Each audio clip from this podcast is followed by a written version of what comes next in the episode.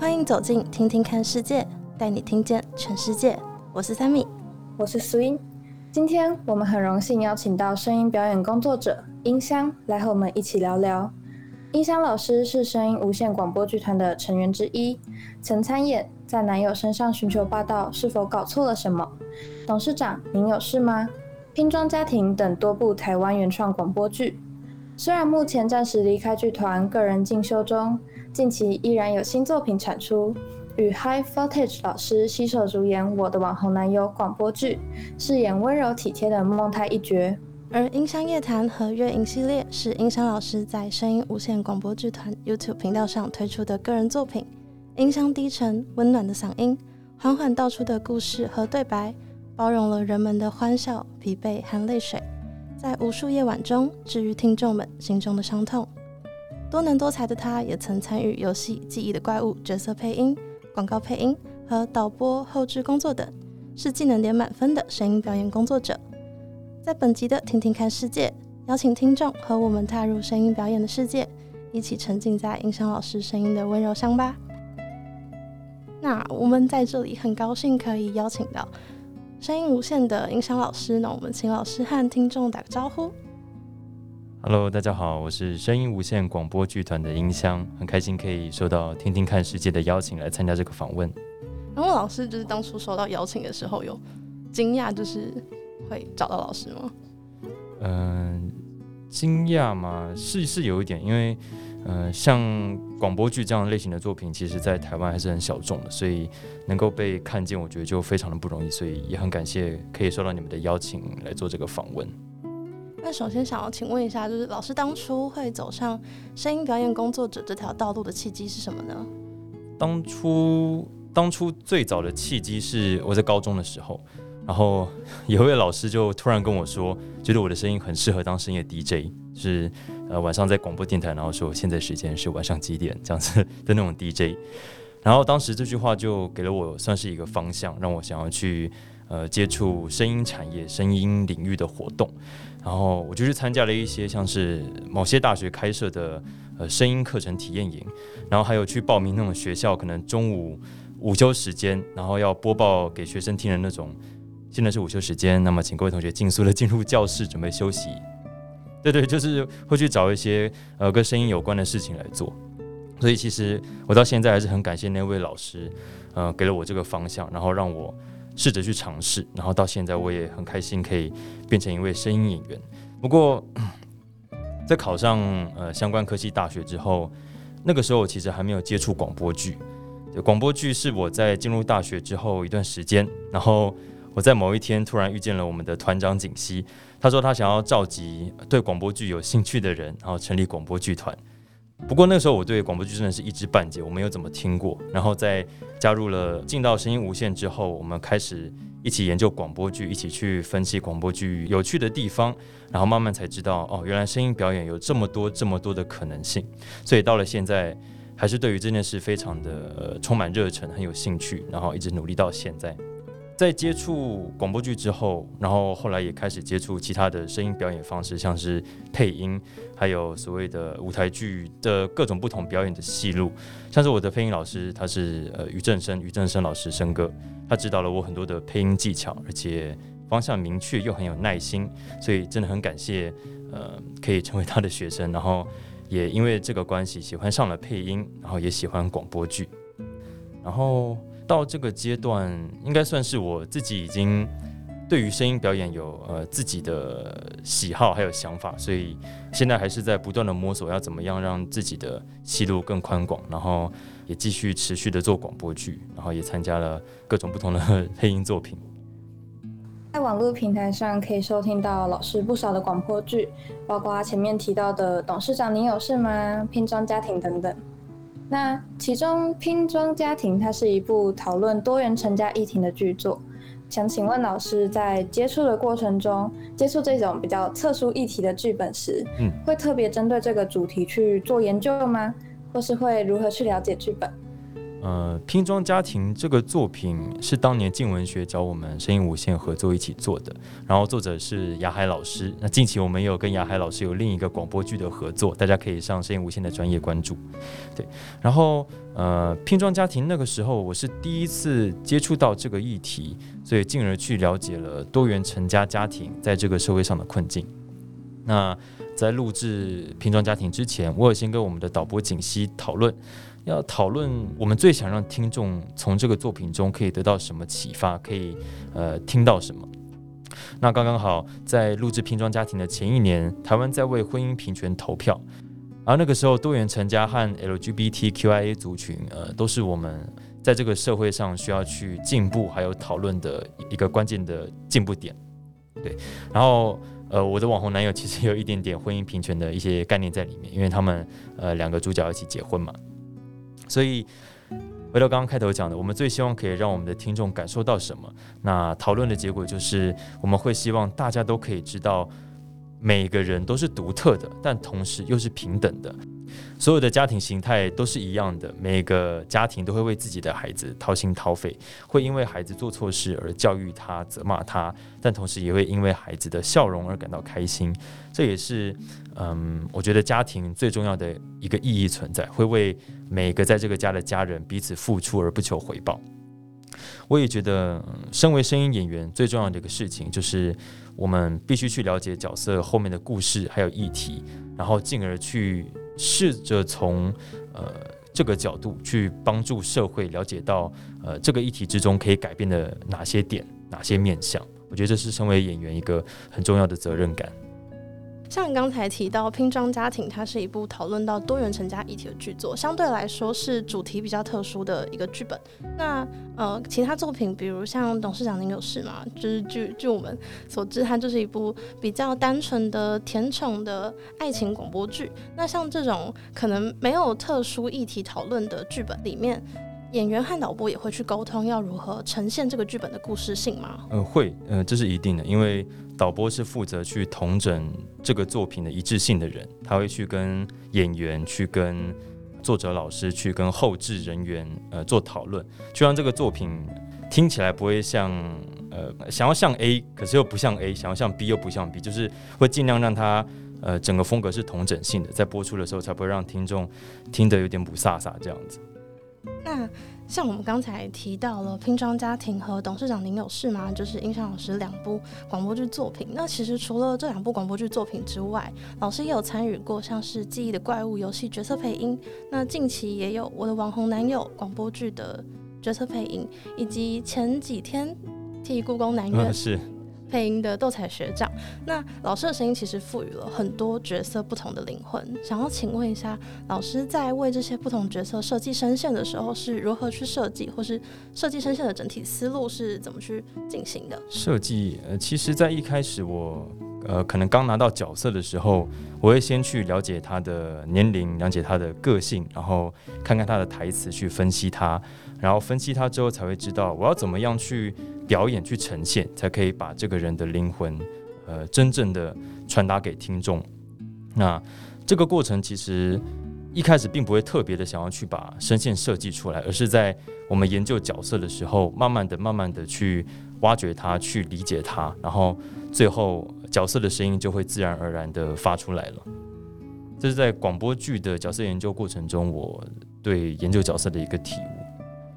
除此之外，就是刚刚有提提到，你们也有提到说，呃，导播会去呃负责跟所有的演员就是沟通嘛。那因为我们在做各个广播剧之前，我们导播还有演员们，还有作者老师们都会做读本会。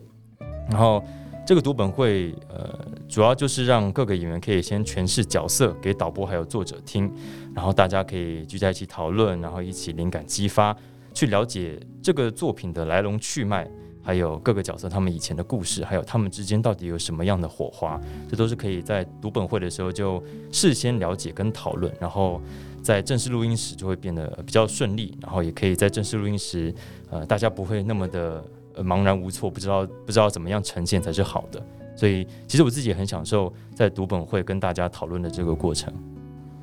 那刚刚老师有提到透过读本会的方式来跟同伴讨论，或是揣摩这个角色适合的声线。在这里，我们设计了一个小活动，在演绎角色时，常常会遇到人物设定和年龄设定不同的各种角色。我们想要请老师示范一下，用不同的方式来诠释同一段文章。好，那呃，在示范之前，我想要先呃跟大家分享一下关于年龄设定还有声线上的一些事情。那其实，在我们广播剧之中，我们会比较少去让可能年龄不符的人去担任这个角色。譬如说，我想要一个五十岁的声音，我就会真的去找一位五十岁的人来演绎这个声音，因为那个声带的那个哑哑的感觉，或者是岁月的痕迹，其实在声带里是听得出来的。所以，假如要我现在去呃刻意的模仿一位可能七八十岁的老人家，那听起来会不太自然。对，这个是在广播剧之中，但是，呃，如果像是在卡通，因为有画面的辅助，我们是可以靠着可能讲话的快慢，或者是讲话语气的不一样，来让听众还有观众可以很明显的知道说，哦，这个是这个老人家的声音，因为他刚好有一个画面辅助，听起来就会很老，就像这个样子。对，嗯，然后刚刚呃，Sammy 跟呃 Swing 有给我一个一段很好看的诗，然后现在就。呃，为大家示范一下关于少年音，还有中年跟老年，他们三个三者在读诗的时候可能会有什么不一样的感觉。好，首先是少年音，少年通常讲话可能会比较快，然后声音会听起来自然会高一点。就是我会试着让我的共鸣腔，呃，放到我的喉腔，然后到鼻腔，就是这之间比较高一点点。对，好，然后就现在是一个少年音，我们都喜欢在冬天吃冰。喜欢雨，喜欢有着彼此的季节。好，这个是少年音。然后，呃，当我现在想要让我的年龄再稍微更老一点，我会把它放到比较低沉的，可能是喉腔或者是呃胸腔的位置，然后听起来就会呃更嗡一点。讲话的速度有可能会比较慢，或者是多一个不一样的语气。我们都喜欢在冬天吃冰，喜欢雨。喜欢有着彼此的季节，然后这个就是比较呃年龄就稍微更成熟一点点。然后如果是老年的话，因为呃现在没有画面辅助，所以听起来就会呃多了一点不一定很台湾老人家的那种感觉，就是听起来会比较呃不那么真实。我们都喜欢在冬天吃冰，喜欢雨，喜欢有着彼此的季节。人家老年的声音还有分很多种，就是卡通的话了。对，卡通还有老年可能还有，我们都喜欢在冬天吃冰，就 是听起来比较激动的老人，人，比较慷慨一样的。每个声线都还有很多不同的角色个性在里面，都可以去呃尽情的发挥跟玩。嗯，了解，谢谢老师的示范。那像我们刚才其实可以听出，呃，一个声线可能要让它造成听感上的不同，其实不只是。声音要不一样，发声的方式或者是比如共鸣腔的位置，其实也是要改变的，对吗？对，共鸣腔会影响呃这个人听起来他的年龄大概是什么地方？对，像是小朋友可能他们讲话就很少会用到可能胸腔的位置，他们听起来就会一直是头腔在共鸣，然后有时候听久了会觉得有点刺耳，就是因为小孩子的胸腔可能没有那么发育完全。对，但是呃男性可能开始过了发呃过了那个什么。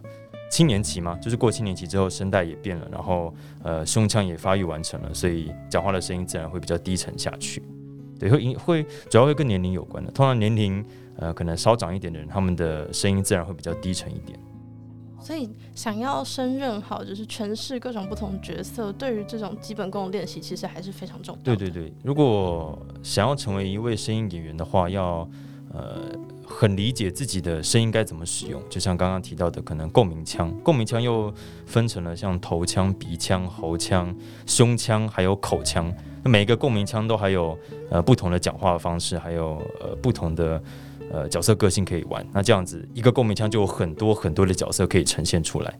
了解，谢谢老师的分享。那就像刚才所提及的，老师其实演绎过很多不同的角色，比如刚刚不断频繁提到的《董事长您有事吗》中的董董，呃，游戏记忆的怪物中哥哥千晴，甚至是拟态生物小开心 R 一六一四，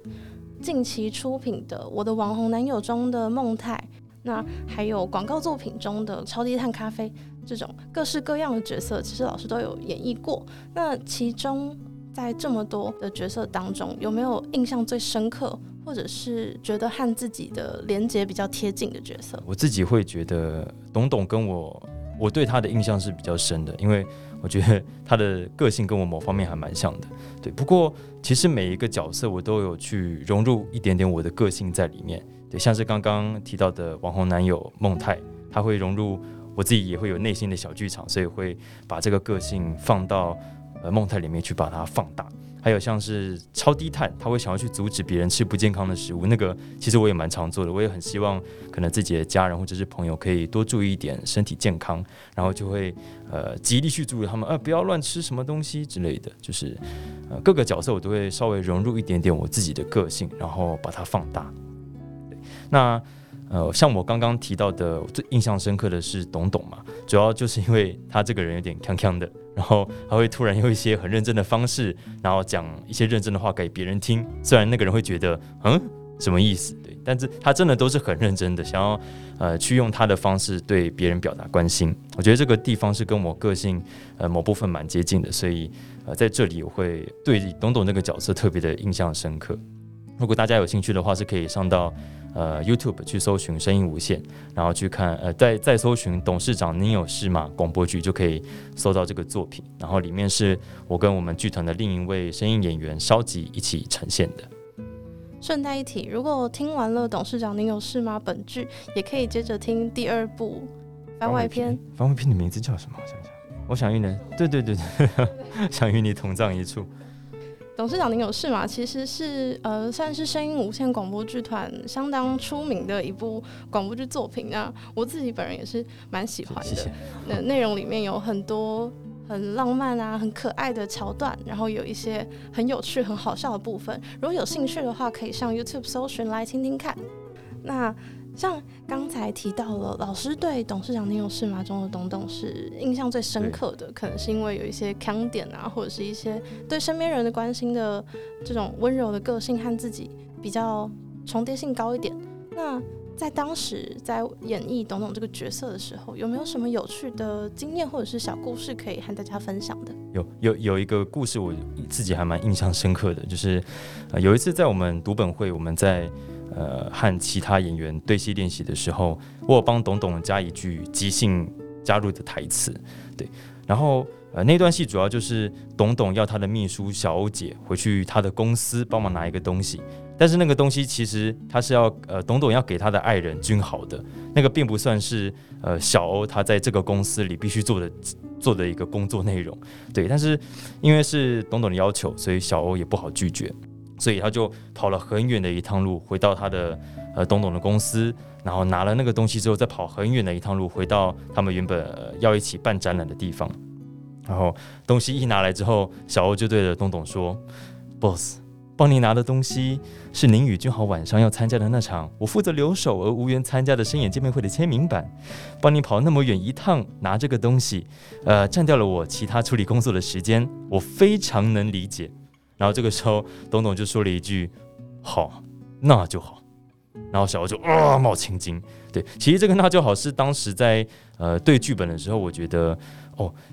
那么长的一段台词，应该要让它更多一点互动性，所以我就在嗯、小欧一讲完，非常能理解之后，我就觉得这里东东应该还有一个嗯，我能了解你这么做为我牺牲，你是指你是。呃，无私的奉献，可能这种感觉，然后我就把这个嗯，那就好，这个台词加进去了，对，然后呃，当时一对戏完，然后呃，团员在旁边听到也有笑出来，我就觉得哦，这个效果是很好的，那到时候在正式表演的时候，我就可以把它加进去，对，这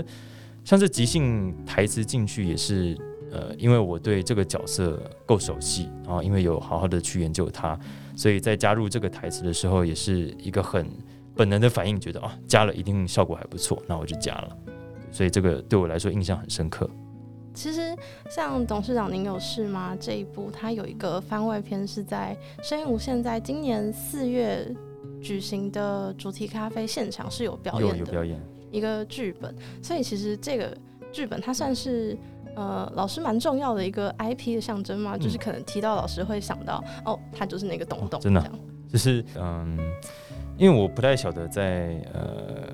可能声音作品界之中，呃、到底声音无限算是呃一个什么样的的定位？但是呃，知道我们自己的剧团有一个代表的 IP，对我们剧团成员来讲都是很开心的一件事。因为一想到声音无限，就会想到可能东东广播剧，或者是想到呃我们之前做的幸福配方系列，对，那些都是我们真的是和作者老师啊，还有导播跟演员呃一起努力才创造出来的心血结晶，都是很棒的原创作品。这边和听众分享一下，《幸福配方》也是声音无限广播剧团呃稍微早期一点推出的一个系列的剧作，那里面包含了很多小短片的爱情广播剧，那其实内容都还蛮有趣，然后当中有很多可爱的角色。如果有兴趣的听众，也可以上声音无限广播剧团的 YouTube 频道进行搜寻和收听。那像我们刚才呃频繁提及的声音无限广播剧团，其实是印象老师所属的一个广播剧团嘛。那像声音无限广播剧团成军至今已经七年了，其实是一个还蛮长的时间，好像快八年了，已经已经要八年，快要慢慢到第八年，即将迈入第八年，即将迈入第八年，算是非常呃和伙伴们应该算是并肩作战了很长一段时间了。那映香老师在。声音表演的圈内闯荡，其实也是有一段日子了。对，那一路走来，可能和伙伴或者是自己在工作的过程中，有没有什么难关，或者是可能遇见了什么倦怠期？嗯、难关跟倦怠期，他们其实是会交杂的出现的，就有时候可能一起，有时候可能是一个来，然后一个去，一个来，一个去这样子。但通常我遇到这样子的情况的时候，我就会去寻求一些协助，像是请教我的配音老师生哥。或者是去询问我的呃一同创作的团员们，表演给他们听，然后寻求建议。然后呃，刚刚像我前面提到说，呃，我会在我的角色里面加一点点我自己的个性。那这个表演方式其实也是我去请教一位呃配音员前辈，他叫郭林，然后才知道的。记得那个时候是呃，因为我碰到了一个表演的大瓶颈，就是到底什么样才叫做融入角色？什么样是成为角色？就是那个感觉到底是什么？然后乍听之下似乎就是好好的演戏，但其实真的要做到，必须花很多的时间，还有很多的思考去研究我所看到的剧本，去研究我所知道的这个角色，了解这个角色的过往，才可以真正的把我融入的角色呈现给呃所有听众听。所以到了现在，呃。我的表演方式，我也是觉得我是一直在跟各个前辈还有各个团员们一起在摸索、一起了解、一起学习的。能够走到现在，也是因为有这些贵人的帮助，所以我心里其实是非常感谢他们的。呃，虽然我们一直在提及声音表演啊、广播剧，但是事实上，比起相较于其他形式的表演者，声音表演和广播剧的市场，呃，熟知度其实并没有那么的高。可能它的受众也是相对小众一点。那映香老师认为，这个状况对于声音表演的工作者们，在现在目前的大环境下，会面对到什么样的困境或者说困难吗？嗯，其实这样子的困难，呃，我们产业之内的很多前辈都有都有谈谈论过。然后我这边就提供一下我个人的想法。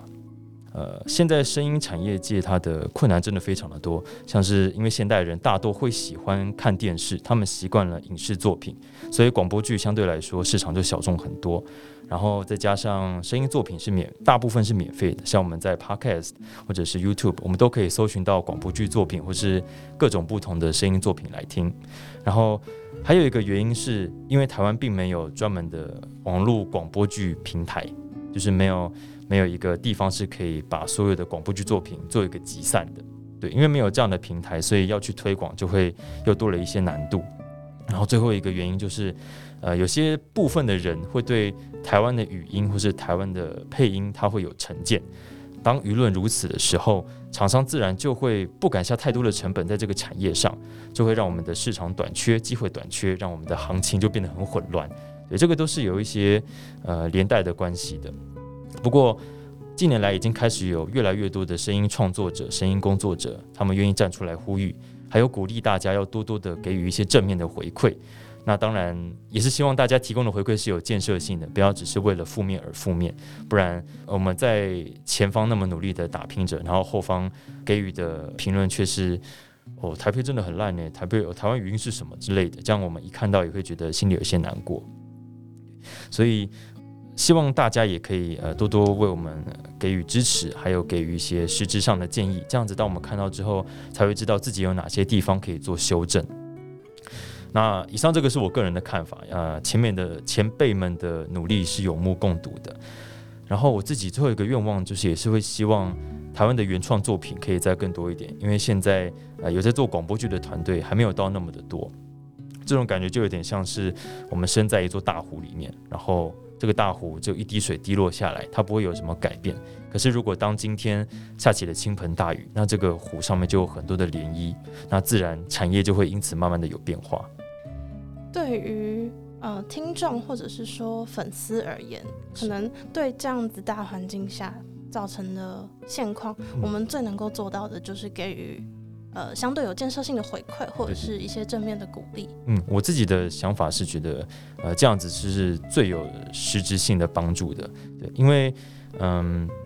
大家多多分享心得或是留言，减少那样子呃负面的评论。对于演员来说，就是一种鼓励；对我们，就是一种呃，可以知道怎么样去努力的方向。这样子，我们这个产业才有慢慢的、慢慢的找到前进的动力，然后才会知道该怎么样进步，才可以让戏剧还有观众他们的眼光之间取得一个平衡。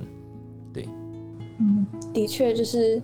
在很多产业可能在大家不了解的情况下，单凭嗯少量的作品或是很主观的判断，就觉得。他们做的不好，甚至给予非常没有建设性的批评。但对于不管是声音产业或是其他产业的工作者来说，如果能够以鼓励或是给予建议来代替这些情绪上的表达，相信对大家都是更好的方式。嗯，没错。那有一些可能声音表演界或是配音界的前辈老师们有说过，像是现在配音这件事情其实存在于人们生活中的很多角落，呃，包括电影、各式电外外国电影的中配，或者是说动画的中配，甚至是我们平常在车站内啊，或者是电视上看到、听到的一些广告，其实都算是配音的一个范畴。所以，那之前就是有一些前辈可能会提到。对于电影配音这件事情，电影配音在结束的时候，经常会有一些呃演员表的这个跑马灯嘛，但是其实很少会特别标注配音老师是谁这件事情。那老师对这件事情有没有什么看法或是见解？呃，对这件事情的话，呃，因为前辈们其实在这些年来是有在努力的让呃电影制作公司或者是呃合作的客户让他们知道。呃，在演员表上，如果可以呃放上配音员的名字，对他们来讲是一个很大的鼓励，也可以帮助这个产业更加的进步，然后也可以吸引喜欢这个产业的呃人愿意去支持，因为这是一个呃最明显可以去让大家感受到配音员存在，然后为这个幕后付出多少努力的一个方式。所以，我，自己自己是很呃支持。呃，可以在可能幕后工作表上明列出配音员的名字，或者是声音表演者的名字，这对我们来讲都是一个很大的帮助。那想要好奇一下，我们刚才其实不断有提到一些业内的前辈或者是老师，那除了可能像呃于振生老师生哥，或者是郭林老师之外，嗯、老师是不是还有其他欣赏或者是作为学习对象的前辈呢？呃，作为欣赏还有学习对象的前辈。其实每一位在前方努力的前辈，我都呃以他们作为目标。虽然呃说要追上去是非常困难，也就是说是不太可能的，但是我会努力的以他们作为目标，然后想办法让自己尽快可以跟上他们的进步的角度。对，然后呃刚刚有提到是我的配音老师生哥嘛，他是一个很有耐心，而且每次录音时给的建议都是非常精确而且有帮助的。还有刚刚提到的天耳朵读剧社的郭林。也是因为受到他的启发，然后我开始接触一些戏剧表演的学派。然后还有一位老师，他是悦耳声音工作室的吴宗信老师。对，他在我们呃我们剧团流离失所的时候，给予我们协助，让我们可以在那段时间可以顺利的撑过过渡期。所以这边也非常的感谢他当时提供呃提供那些帮助，真的很感谢这八年一路来所遇到的贵人，因为没有他们的帮助。没有粉丝的支持，其实，嗯、呃，我们自己就会觉得太孤单了，可能不一定有办法走到现在。这个真的是因为有大家的帮忙。其实除了老师，嗯，剧团一路以来遇到的一些贵人，我相信老师本身和剧团也是非常的努力，才能够一直走到今天。嗯，谢谢。那好奇就是老师就是从事录音这么久以来，嗯、对于一些有兴趣想要接触录制声音作品或是声音表演的新手小白们，嗯、那老师有没有给他们一些比较初步的建议？初步的建议的话。呃，戏剧的两个重点，一个就是你的口条要清晰，然后另一个就是要让你的要让你的情感是细腻的。那口条清晰是我们的基础功，因为声音作品，如果我们讲话听不清楚，那就没有办法把每个角色他的情感确实的传达给听众。所以，想要接触声音表演的人，我建议可以先从呃研究注音符号，怎么样让它每个字都可以发全开始着手。然后另一个刚刚说到的就是情感细腻，想要训练细感的话，我自己觉得我自己一开始了，就是最粗浅的方式就是去听还有模仿，但这个也只是刚开始。到了后期，我们要去试着学会怎么研究角色，怎么去挖掘角色的故事。如果角色不立体，没有研究他的故事，那这个表演听久了就会听起来很制式化，就是变得少了灵魂。譬如说，我们在剧本上，我们可能看到这个角色的故事，但其实这个剧本上所写的故事内容，大概只有这个角色的人生五到十趴而已。其余剩下的九十趴，我们要透过自己从台词上去推测这个角色过去在做什么，还有过去他的家人是什么样的人，他个人有什么样的呃价值观，有什么样的爱情观，有什么样的作息生活习惯，他以前可能是什么样子，这个都要透过当下我们看到的剧本，然后去想办法推敲出来。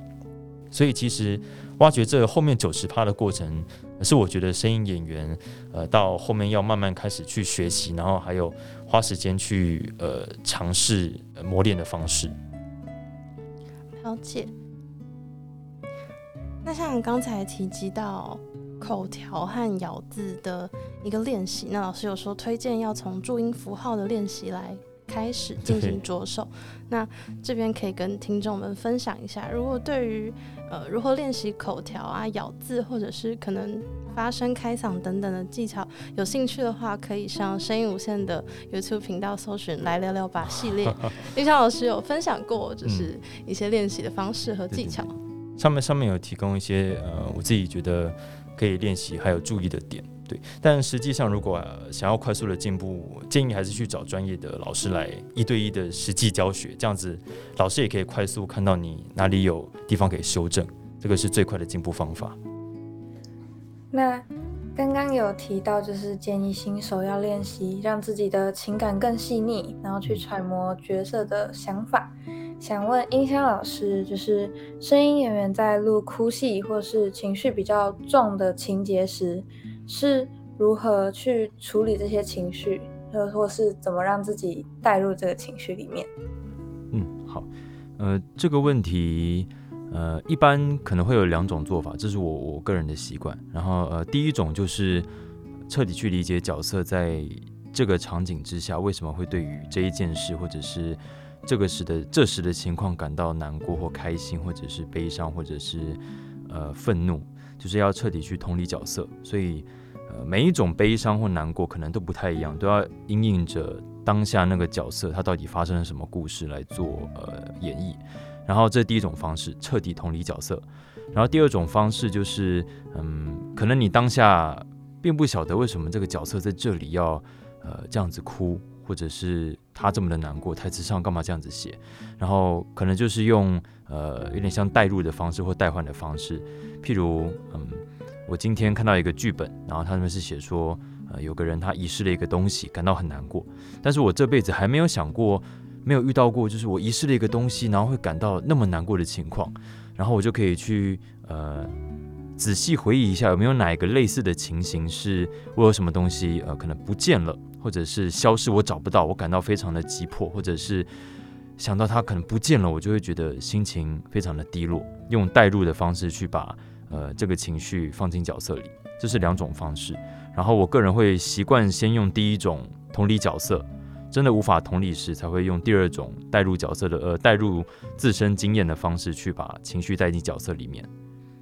对，这是我呃自己呃演绎到现在习惯的用法。那我自己私心有一个小小好奇的事情，好，就是因为录音本身它只会呈现演员的声音嘛，那好奇就是老师们在录音的时候会不会，呃，为了让角色诠释的更完整而搭配一些动作或是表情之类的？嗯、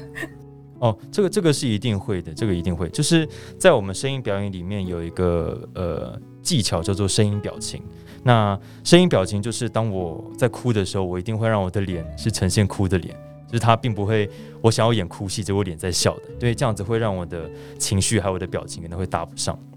对。然后还有呃有动作的话，其实是帮助我们呃可能录音的时候可能会有一些气声，或者是有些蹲下坐下，或者是我们走路时的节奏，这些肢体动作都会影响到我们在讲台词，它听起来。有没有这些动作？所以像我们剧团自己在录广播剧，我们每个人都是站着的，我们不会有坐着的录音的时候，除非那个场景我们是坐在椅子上，或者是在某些地方是有坐着的时候，我们才会让演员是坐着。对，但那个一切都是要看情况。像我记得，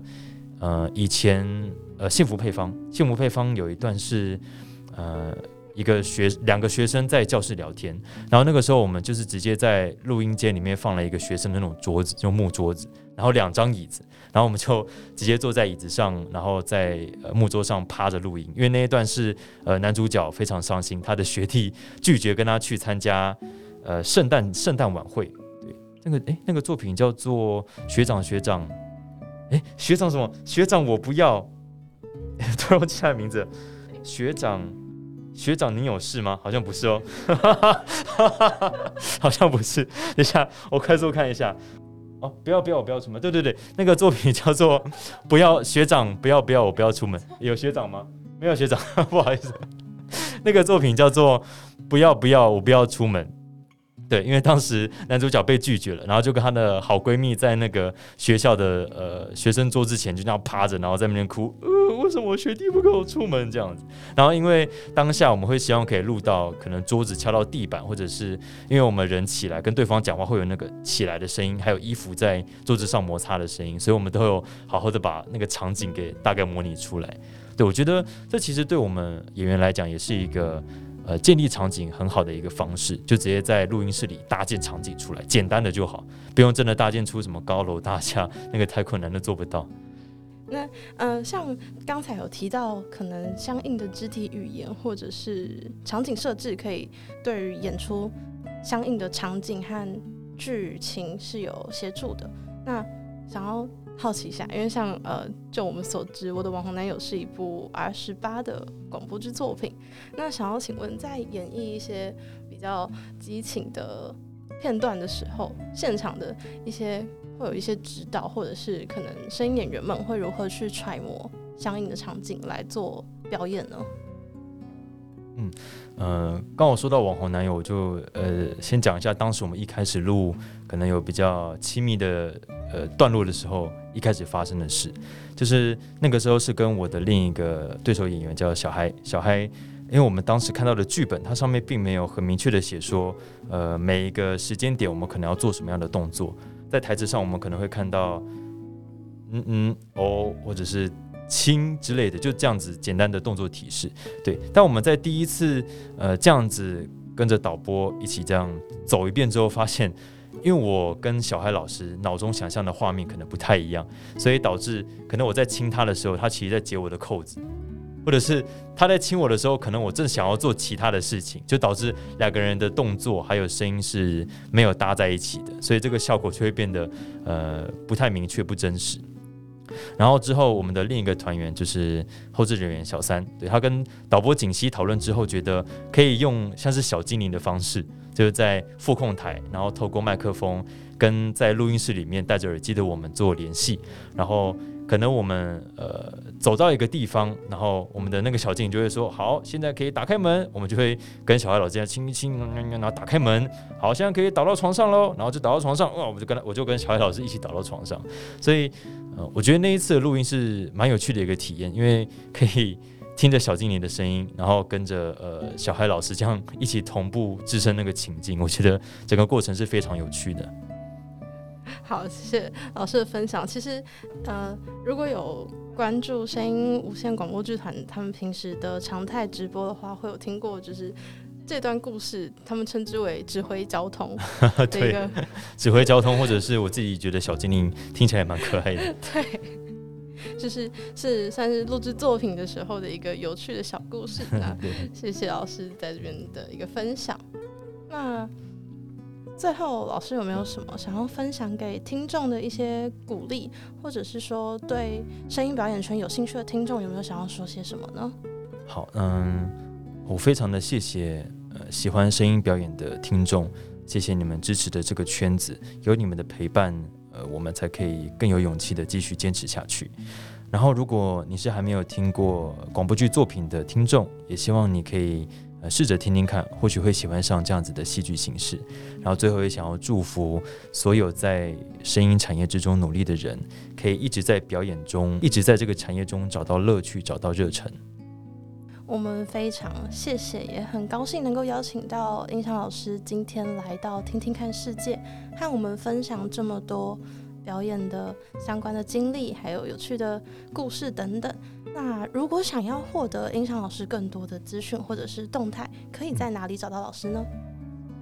呃，声音无限广播剧团的话，我们在脸书、还有 YouTube、还有噗浪都可以去搜寻，搜寻声音无限应该就可以找得到。然后我个人的粉丝专业叫做 VI 音箱，那个 VI 是我们声音无限广播剧团的缩写，Voice Infinity 的 VI。对，然后。波浪账号，我记得也是你搜寻音箱，或者是也是 VI 音箱，应该就找得到。然后 YouTube 频道，我没有个人 YouTube 频道，对，呃，我的作品都是在声音无限的呃频道里面，所以大家如果想听听看的话，就可以去搜寻声音无限广播剧团，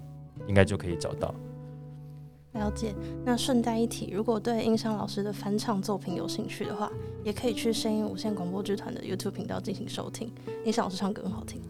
哦，谢谢。还在努力精进中。那印象老师这边有没有新的一些作品资讯，或者是新的动向，呃，想要跟听众进行分享跟宣传的？呃，最近我们的商业作品有三个，一个是跟东立出版社合作的，呃，我的网红男友，那呃，这个已经现在。呃，应该是已经预购过了，那不知道之后还没有机会再买到。然后我也是呃这个作品之中的主演，主演的是孟泰。然后另一个作品是呃跟雅海老师合作的《风流宰相卧龙床》，它是一个古风广播剧，那也是呃声音无限跟一声国际还有陌上商行一起合作推出了作品。对，然后其中另一个主演也是我们的小海老师。对对对，然后还有一个商业作品是，呃，我的邻居有阴阳眼。那这个这个作品我就不是主演，我我们是声音无限邀请了线上的配音员，呃，阿聪老师还有张腾老师一起来帮我们做呃声音呃角色的演绎。对，那也觉得他们演绎的演绎的呃呈现效果真的非常的棒，我也很推荐大家去听听看。然后这个故事其实不恐怖，就是它并没有太多恐怖的要素在里面，所以。呃，不敢听鬼故事的你也不要担心，你会不敢听，对，这个是没有问题的。然后刚刚有提到我的粉丝专业就是脸书搜寻 VI 音箱嘛，然后刚刚那个扑浪账号，呃，你们可以上扑浪打呃 VI，然后 Y I N X I A N，这样子应该会更容易搜寻到我的扑浪。